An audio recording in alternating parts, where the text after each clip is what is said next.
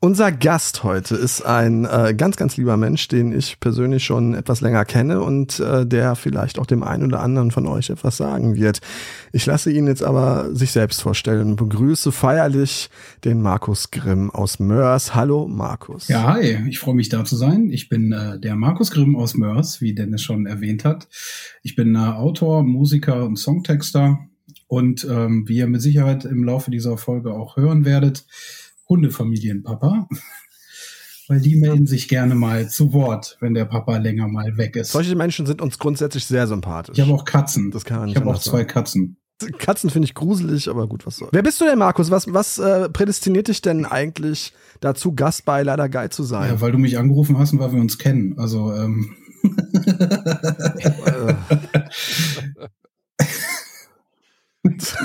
Sehr schöne Antwort. Na, erzähl doch mal, du hast ja eine sehr bewegte Vergangenheit. Also, ähm, was hat der Markus denn so getan? Und dann kommen wir auch zur steilen These des Tages. Also ich habe äh, tatsächlich vor, vor ganz, ganz vielen Jahren, um genau zu sein, vor 18 Jahren ähm, ein Fernsehformat äh, gewonnen. Äh, das war ein, eine Castingshow, die nannte sich Popstars und es war die einzige Folge, die sie gemacht haben, in der tatsächlich mal äh, Leute gesucht wurden, die auch was mit Musik zu tun haben.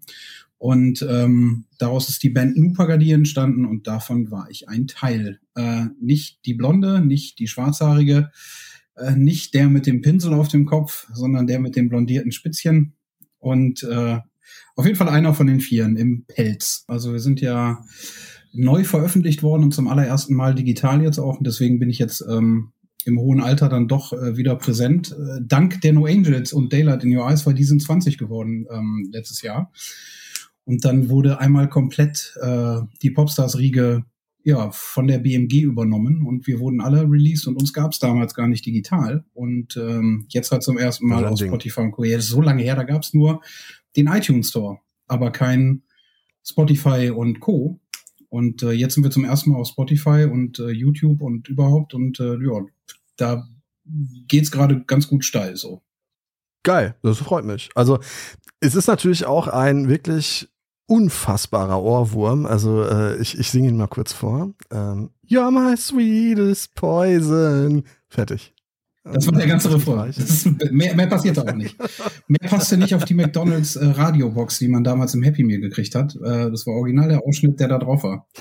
Ich erinnere mich. Ich hatte den Werbespot. Äh, wir haben den gedreht und ähm, er hat mich 15 Kilo gekostet. Nein, Quatsch. okay. Wolfgang, ähm, kanntest du den Song? Ich habe dir äh, zur Vorbereitung unseres Gesprächs äh, äh, Markus glorreiche Vergangenheit und glorreiche Zukunft äh, zur Verfügung gestellt. Ich kannte den Song nicht. Ich habe auch diese ganze Popstars-Sache und überhaupt diese ganzen Casting-Shows ähm, mit tiefster Verachtung äh, immer betrachtet. Nicht so sehr die Menschen, die sich daran äh, da, da, da, dabei zur Schau gestellt haben, sondern die Formate selbst äh, habe ich als durchaus menschenverachtend und zynisch äh, ähm, betrachtet und äh, sie deshalb meiner Quote, die natürlich auch gar nicht gemessen wurde. Also war völlig egal, ob ich mir das angeguckt habe oder nicht. Ich wurde ja nicht gemessen. Ähm, aber ich habe mir das nicht angehört, zumal ich auch mit der Musik in aller Regel nichts anfangen kann. Es gibt also ganz wenige äh, Künstler, auch aus den amerikanischen, äh, äh, was, was weiß ich, Superstar und Got Talent und was es da immer so gab, ähm, die ich mir anhöre, bis heute anhöre teilweise, aber es sind so wenige, da kannst du fast schon Leute wild von der Straße ziehen und da hast du, hatte ich das Gefühl, triffst du genauso viele gute Leute. Ähm, und da werden so viele Menschen auch, hatte ich das Gefühl, verbrannt. Und der Markus kann das gerne alles hinterher widerlegen, kann sagen, das stimmt überhaupt nicht.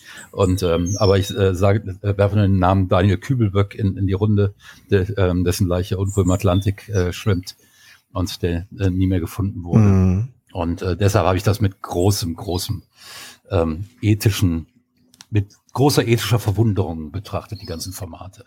Ich möchte ganz kurz, bevor wir Markus auch noch mal ein bisschen was zu seiner Vergangenheit befragen, ähm, die steile These des Tages präsentieren. Die hat sich der Wolfgang ausgedacht. Was? Die steile These ist, nein, die kommt von mir. Ich wollte den Markus ja auch ein bisschen kitzeln, weil ohne, ähm, ohne dass man ihn so ein bisschen aus seinem Schneckenhäuschen rausprügelt, äh, äh, äh, da, da klappt das ja nicht. Also deshalb ähm, ist die steile These eine etwas leicht provokante, aber natürlich auch eine, eine an, der, an der vielleicht auch ein Fünkchen, ein Quäntchen Wahrheit steckt, so wie es bei allen guten Thesen der Fall ist. Und die steile These, die lautet, Castingshow-Teilnehmer können bei der, an, bei der Teilnahme von Castingshows gar keine Persönlichkeiten verlieren, so wie es den Castingshows auch vorgeworfen wird, weil sie keine besitzen, die man verlieren könnte, die Teilnehmer. Markus. Nun ist es ja so, dass deine Teilnahme an, der, an Popstars ja auch schon 20 Jahre her ist. Insofern kannst du über diese These ja hoffentlich lachen. Äh, Und, äh, äh, 18 Jahre. Mach ja, mich gut. nicht noch älter. Aufgerundet. Du bist Jahrgang 81. Nee, ne? 79. 5.5.79. Ich bin jetzt 43. Das heißt, vielen Dank. Ähm, das heißt, oh ja, ich, Happy Birthday. Nachträglich. Yay! Äh, ich persönlich ähm, war im Prinzip äh, damals schon so weit, dass ich ähm, mit 24 in dieses Casting gegangen bin und habe im Vorfeld der ganzen Kiste natürlich auch ähm, mir das alles angesehen, was es ähm, was es so an Formaten äh, gab. Ne? Und bin halt auch mal von Freunden genötigt worden, zu so einem Casting zu gehen. Äh, in dem Jahr, wo Broses dann gecastet wurde, haben alle Freunde gesagt, geh doch mal dahin, das ist doch genau deins. Und war das die, war das die Band vor euch? Nee, zwei Broses? davor, zwei davor. Danach kamen noch Overground und Preluders innerhalb ah, ja, von einer Staffel. Und ich war halt schon seit meiner Jugendheimzeit ähm, ähm, unterwegs mit mit äh, mit Bands und so und meine erste die erste Band oder Musikgeschichte, die ich so gemacht habe, nach dem ganzen Chorquatsch, war ähm, mit einem Gitarristen zusammen äh, im Jugendkeller äh, irgendwie Songs gecovert und bin da im Prinzip so von meiner ersten Band entdeckt worden und die haben mich gecastet, dass ich bei ihnen in die Band mhm. komme, so mit, mit 15, 16. Cool. Und äh, zu dem Zeitpunkt, als das Casting kam, hatte ich schon drei Bands hinter mir und oder war aktuell in der dritten Band und äh, bin auch mit dieser kompletten Band dann zu diesem Popstars Casting gegangen weil die Leute ähm, damals halt gesagt haben, Popstars sucht Musiker. Und dann habe ich dann keine Ausrede mehr gehabt und habe gesagt, okay, dann suchen die mich vielleicht ja doch. Hab aber nur den Plan gehabt, dahin zu gehen, um für meine Band Werbung zu machen, dass du vielleicht irgendwann nicht mehr im Jugendkeller spielen musst, sondern eventuell ähm, da mal rauskommst und dann ja wenigstens mal so kleine Clubs oder so MTC und Köln und hast du nicht gesehen spielen könntest. Das wäre so, das wäre so die Wunschvorstellung gewesen. Und ähm, ja, dann haben sie mich aber bei meinem Ehrgeiz gepackt und dann habe ich den, den Quatschkäse gewonnen. Ähm, das ja, weil äh, wollen wir nicht so weit vor, vor, vorweggreifen. Das ist ja schon mal sehr interessant. Du hast da ja auch ein Buch drüber geschrieben, muss man sagen, ne? zusammen mit dem, ich weiß jetzt nicht, ob, ob das äh, Buch über die Casting-Zeit als solche geht, aber du hast zumindest ein Buch geschrieben, das sich sehr kritisch mit Casting Bands, Retortenbands auseinandersetzt und hast das mit dem Martin Kesici zusammen verfasst, richtig? Genau, das war mit dem äh, Martin Kesici zusammen. Das Ding hieß Sex, Drugs und Casting Shows und äh, befasst sich im Prinzip so mit dem Werdegang von Casting-Kandidaten. Also auch mit der ganzen Zeit von vom Casting und so. Der, die Geschichte, wie das Ding entstanden ist, war einfach, dass 2009 Martin mich anrief, weil wir sind seit meiner Staffel im Prinzip Freunde, weil er war damals auf dem, damit ziehe ich ihn auch immer ab, äh, auf, er war damals so auf dem absteigenden Ast. Ähm, Und dann darfst du in der Fernsehlandschaft halt nochmal Promo machen für deinen Kram, wenn eine aktuelle Staffel läuft. Und bei uns war es halt so, äh, dass dann irgendwann unsere Turnhalle, in der wir gerade geübt haben, dann flogen die Türen auf, da war dann Bodennebel und dann schritt Martin Kisici in die Halle mhm. und präsentierte seine neue Single, äh, die sogar ganz geil war. Nicht seine geilste, am geilsten ist äh, die mit ähm, der ehemaligen Nightwish-Sängerin gewesen, der Taya. Das ist mein absoluter Favorite-Song von ihm. Auf jeden Fall kam er da rein und hat uns dann so Tipps gegeben, wie so ein alter weiser Hase. Und ich war aber ähm, ja fast in seinem Alter und dachte mir so, Alter, was willst du jetzt von mir? So. Und äh, wir haben uns aber in der Zeit angefreundet und waren wirklich ab dann auch relativ äh, nicht mehr zu trennen. So, und dann rief er mhm. mich 2009 an und sagte, boah, Alter, ich schreibe jetzt ein Buch. Und dann war ich so, worüber? Seit wann kannst du schreiben? Ähm, und dann meinte er, ja, ich werde halt immer angesprochen, so auf der Straße, man hört ja gar nichts mehr von dir. Du, du, machst ja gar nichts mehr. So, nur weil die Leute das halt so nicht mitkriegen, äh, man macht ja viel und hier und da, aber das halt nicht durch ein Fernsehformat unterstützen, deswegen kriegt die breite Masse nicht mit. Und dann meinte er, ich schreibe jetzt ein Buch äh, äh, über all diese ganze Zeit. Und dann habe ich geantwortet, super, eine Loser-Biografie. Ähm, die braucht man auch. Typischen Freundesfrotzeleien natürlich. ja, absolut. Hab dann aufgelegt, hab in der Nacht so ein bisschen gegrübelt, habe ihn morgens zurückgerufen, habe gesagt, du, ähm, ich bin dabei und wir holen uns noch einen von DSDS und dann berichten wir einfach mal so, was läuft hinter den Kulissen. Gar nicht diese Formate in die Tonne treten, weil es passierte draußen schon genug, so, und jeder weiß, dass ein Casting halt einfach eine Unterhaltungssendung ist. Ob es heute der Bachelor ist und so, ich meine, der Markt ist so abgefrühstückt, was Castings und Geschichten angeht. Äh, und gerade auch das, das ähm, was Wolfgang ja auch eingangs gesagt hat, dass halt äh, Menschen da verheizt werden oder halt auch menschenverachtende Geschichten, die hast du halt hauptsächlich in diesen Formaten gehabt, wie D DSDS und, und Co. Und ein Türöffner für halt auch diese ganzen Menschen, äh, die dann so vorgeführt würden, war aber gleichzeitig auch ein Daniel Kübelböck, weil er der Erste war, der das im Fernsehen so mit sich hat machen lassen. Und Daniel hat danach einen Weg hingelegt zu einem ernsthaften Künstler, der er nun mal auch war. Manchmal fragwürdig in der Art und Weise, wie er es verkauft hat, aber man muss als Künstler halt einfach auch ähm, gucken, wo man bleibt und wie man weiterkommt. Und der hat einen riesen Fanbase gehabt bis, ähm, bis zum Ende, hat immer Musik gemacht, auch gute Songs geschrieben. Und natürlich im Fernsehen wirst du halt auf diese Rollen festgeschrieben. Ja, und das führte so weit, dass wir von DSDS nicht mal einen bekommen haben fürs Buch, weil die alle so eingeschüchtert waren, dass sie, nachdem wir sie angefragt haben, wieder ausgestiegen sind aus der Nummer. Ach, ist ja krass. Na, die wurden dann mit Versprechen weggelockt. Einen hatten wir konkret, da wurde mal gesagt, nee, du kriegst noch ein neues Album, mach das mal nicht mit dem Buch und hier und da. Und dann haben Martin und ich das alleine gemacht, das Buch mit ein paar Zitaten von einer Kollegin aus äh, der DSDS-Schiene und halt ein Kapitel über die Person, die eigentlich mit dabei gewesen wäre.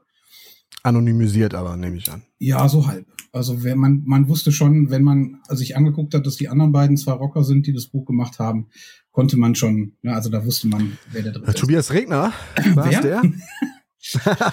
ja, das steht im Buch aber auch so drin. Und ähm, ah, ja, okay. ist einfach so, die, wir haben halt nur darüber berichtet, was so mit den Menschen passiert. Und das Wichtige für mich, ich hatte einen anderen Ansatz als Martin. Martin hatte ja den Ansatz zu sagen, ich schreibe ein Buch, weil die Leute sagen, man hört gar nichts mehr von dir. Und ich wollte ein Buch schreiben, um zu sagen, ähm, ja, aber die Reise begann nicht da, wo ihr mich kennengelernt habt, sondern sie begann im Chor. So, weil ich bin ja nicht morgens aufgestanden mit 24 und habe mir gedacht, ich gehe jetzt in ein Casting. Nee, klar. Ne, zumal das ja damals auch alles noch relativ frisch war in meiner Zeit. Das war ja noch nicht so, dass da alles so abgecastet war, dass ähm, bei DSDS ging es ja so weit, dass ähm, du hast die Staffel gewonnen und machtest am Ende auf der Bühne des Finales selber noch den Aufsager nach der Methode, hey, ich habe gewonnen, du kannst dabei sein, bewirb dich mm. jetzt für die mm. nächste Staffel, werd der nächste Superstar. Also dieses, hey, mach mich arbeitslos, ne, haben die dann ja selbst so aufgerufen in ihrem eigenen Finale noch. Und das ist halt schon extrem hardcore gewesen. Und bei Popstars war es halt so, wir waren alle unterschiedlich eine große, lange Zeit lang, bis es sich dann irgendwann auch so verwässert hat. Ne? Man hatte mal diese, die Girl Group, die großen No Angels, dann hatte man Broses, was das erste Mal dieses Gemischte war. Und dann ähm, gab es halt dieses klassische Boy Group, Girl Group Ding. Und dann kamen wir, die halt einfach Rockmusik gemacht haben und halt auch an den Songs mitgearbeitet haben. Das war schon eine ganz, ganz andere Schiene. Lass uns doch mal ganz kurz eben. Wie viel, nee. wie viel, kann ich mal kurz, wie viel äh, Drugs und Sex ist denn da bei den Castingshows, wo das Buch schon so heißt? Ja, das Buch heißt ja Sex, Drugs und Castingshows als Anspielung darauf, dass es nicht, ähm, dass das Leben genau, Rock'n'Roll ist. Das nein, dass es halt nicht Sex, Drugs und Rock'n'Roll ja. ist, äh, sondern halt Sex, Drugs und Casting. Also wir haben uns ja selber so ab absurdum geführt mit der Geschichte. Und ähm, du hast natürlich, du hast Rock'n'Roll. Ne? Also da, diese ganzen Veranstaltungen, die da die da laufen danach in der Zeit. Ich meine, für mich war das Rock'n'Roll, weil ich das bewundert habe, so diese, diese Rab-Events, ne, so eine Crash-Challenge, eine VOG-WM. Mhm. Ich habe eine Suppenschüssel unterm Arsch gehabt und bin einen Eiskanal runtergefahren. Das kann mir keiner mehr nehmen. Und das sind halt Sachen. Ähm, das sind Erinnerungen, die bleiben für immer. Ja, und das sind aber auch Sachen, die einfach Spaß gemacht haben. Und ähm, ja, klar. klar. gehören danach auch so The Dome und Bravo Super Show, diese, diese klassischen Playback-Auftritt-Dinger dazu. Ähm, aber diesen Zirkus komplett mitgemacht zu haben, war halt auch großartig. Ja, also es hat, mhm. hat Spaß gemacht ohne Ende. Und ähm, ich habe da so viele Fragen dazu. Kauft dir das Buch, das gibt's noch. Ja. ich muss es mal als Hörbuch. Wir wollten das mal als Hörbuch machen. Wir haben da mal ein Demo von gemacht. Eigentlich mhm. muss ich das mal suchen und einfach dieses Demo mal veröffentlichen, weil das sau lustig ist. Wir haben das nämlich als inszenierte Lesung gemacht. Ähm, ich schneide euch das. Ich bin jetzt Hör Hörbuchschnitt erprobt. Ähm, hätte ich Haare gehabt, dann wären die jetzt genau wie Wolfgangs ergraut seit der äh, Hörbuchaufnahme meines Buches. Aber ich mache ich mache euch das zum, zum, zu einem Fernkurs.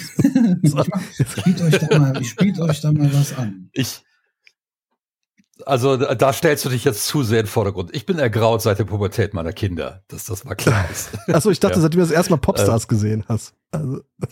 Nee, nee, nee, sowas hat mich nicht zum Ergrauen gebracht. Markus, lass uns doch vielleicht Keine mal eben ganz kurz, wir haben, ich kenne jetzt das Altersprofil unserer Hörerinnen und Hörer nicht, aber ich könnte mir vorstellen, dass viele gar nicht mehr so richtig auf der Uhr haben und auf dem Schirm haben, wie das mit diesen äh, Castingshows in Deutschland gestartet ist. Meines Wissens nach war Popstars ja das erste, wenn ich mich richtig erinnere, ne, das erste Castingshow-Format in Deutschland, genau. was, äh, was richtig eingeschlagen ist und aus der ersten Staffel gingen dann auch die berühmt-berüchtigten No Angels hervor, richtig? Genau. Das war 2000. Ähm, ich erinnere mich noch an diese Casting-Szene von der blonden Sängerin, äh, die war, glaube ich, Jeansverkäuferin, wie sie so da in, in ihrem Jeansladen irgendwie überrascht haben mit der, äh, mit der Aussage, dass sie beim Casting äh, irgendwie eine Runde weiter ist. Aber nee, ich glaube, das war tatsächlich, die haben da äh, gesagt, du bist in der Band, wenn ich mich recht erinnere. Das war noch ganz ja, das anders. Kann es gab, glaube ich, da noch gar kein Finale oder sowas. Aha. Sondern die sind dann da hingefahren, haben sie überrascht und haben gesagt, du bist in der Band und dann wurde es danach irgendwie das war auch noch zu RTL 2 Zeiten, glaube ich, weil da ist Popstars gestartet. Ja, richtig. Und das ist RTL 2 gewesen. Dann gab es die zweite Staffel und das war dann äh, Broses und und ähm, Broses. Das war Broses. Broses, genau. also das war eine Band. Ne? Ja, ja, und zur gleichen Zeit äh, fing DSDS an mit Alexander Klavs, der da gewonnen hat. Genau. Genau, mit, also bei der ersten Staffel DSDS, da war der Alexander Klavs der, der Gewinner und dann äh, gab's aber noch den Daniel Kübelbürg in derselben Staffel und die äh, blonde Sängerin, die glaube ich auch länger, von der man länger was gehört hat. Und hier von ist interessant. hört, das ist eine, eine ähm, sehr umtriebige, also man hört, das ist ja auch wieder dieses, äh, ne? man hört außen wenig, aber äh, Juliette ist äh, Vocal Coach. Juliette. Mit ihr habe genau. ich ja letztens erst zusammenarbeiten dürfen mal wieder. Ähm, und wir treffen uns halt auch ab und an mal, ne, weil du auf irgendwelchen Veranstaltungen oder bei irgendwelchen Drehs, ähm, als ich jetzt selber wieder für Sat 1 was gedreht habe, war sie da, dann habe ich die Musikredaktion gemacht für ein äh, Fernsehformat, mhm. da war sie Vocal Coach bei uns. Und ähm, für mich ist sie immer noch die, ich liebe Alexander, weil der Typ einfach unfassbar ähm, vielseitig ist, auch als, als Musical-Darsteller. Das ist halt einfach, der ist ein Künstler, das muss man gesehen haben. Ne? Also war der nicht jüngst Jesus in äh, hier dieser Kreuzsache? Ja, diese RTL, dieser Kreuz diese, Kreuzsache, diese RTL-Passion, ja, das ist ja auch schon wieder so ein, so ein Fernsehformat-Ding, das war ja so, so auf modern gemacht. Ähm, mhm. Aber der ist halt wirklich Jesus Christ Superstar, ist, ist halt Hardcore, ne? Also das, was er, äh. wie er für diese Rollen halt arbeitet. Er hat erst ähm, Jesus Christ Superstar gemacht und ist dann noch mal zu Tarzan gegangen vor ein paar Jahren, als wir ähm, da habe ich ihn tatsächlich nämlich mal gesehen in Tarzan im Musical und ich war sehr beeindruckt. Ja, wir haben ähm, in der Zeit äh, zusammen irgendwo mal zwei Wochen verbracht oder eine Woche verbracht, weil ähm, ich an einem anderen Musical mitgearbeitet hatte und da war Alex auch. Und das Witzige ist halt einfach, man, man, man stellt sich das ja gar nicht vor. Ich meine, ich bin super unsportlich. Ich fahre jetzt seit ein paar Wochen wieder Fahrrad und hier und da. Und Alexander hat in dieser Zeit Jesus Christ Superstar äh, äh, gespielt und danach im Anschluss direkt Tarzan und hat aber dann während dieser Zeit hat natürlich schon wieder angefangen, sich den Tarzan aufzutrainieren. Und war im Prinzip dann in den letzten Vorstellungen bei Jesus Christ irgendwie so einem, weißt du, so der He-Man am Kreuz. So, weil du dir das ja schon, weil du dir das ja wieder draufpumpen musst für die das. Und das finde ich so faszinierend, wie, ähm, das hat nichts mit diesem blonden Jüngling zu tun, der der Maniac bei DSDS gesungen hat. Das ist auch das, was mir immer so wehtut, wo ich auch so laut mhm. rumschreien möchte. Ähm, wenn ich dann immer höre, äh, so Sachen wie, ja, die können ja nichts. Ne? Wir leben halt in Deutschland echt in so einer Neidgesellschaft, weil wie kann es denn sein, dass über Jahre lang eine Christina Stürmer in Deutschland abgefeiert wird wie blöde, nur weil hier keiner auf dem Schirm hat, dass sie in ihrem Land nebenan eine Castingshow gewonnen hat oder irgendwie das wusste ich auch teilgenommen nicht. hat. Mal. Krass. Aber, aber das, aber äh, da möchte ich mal kurz reingerätschen. Ähm, ich kenne auch sehr viele Leute und ich gehöre dazu, ähm, die sagen nicht, dass die Leute nichts können. Ganz im Gegenteil, die sagen, das sind unglaublich viele Leute, die unglaublich viel Talent haben. Ähm, ich war also auch nie der, der zum Alexander Klass gesagt hat, der kann nicht singen oder wie auch immer.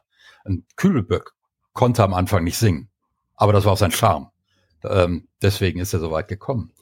Ähm, das Problem, das ich immer damit habe, ist da Leute, dass da Leute, die ganz offensichtlich hörbar schon eine jahrelange Ausbildung hinter sich haben, die schon richtig hart gearbeitet haben an ihrer Kunst, dass die sich dann den äh, ähm, ja, den, den Simon Cowles und wie sie alle heißen, ähm, möchte jetzt gar nicht von dem deutschen Arschloch reden, dessen Namen ich jetzt nicht nenne, ähm, wahrscheinlich auch jeder weiß, wie ich jetzt gemeint habe, dass die sich diesen Leuten dann vor die Füße werfen, um einen Plattenvertrag betteln und damit ihre, ihr Bild in der Öffentlichkeit ähm, dann aber auch festnageln.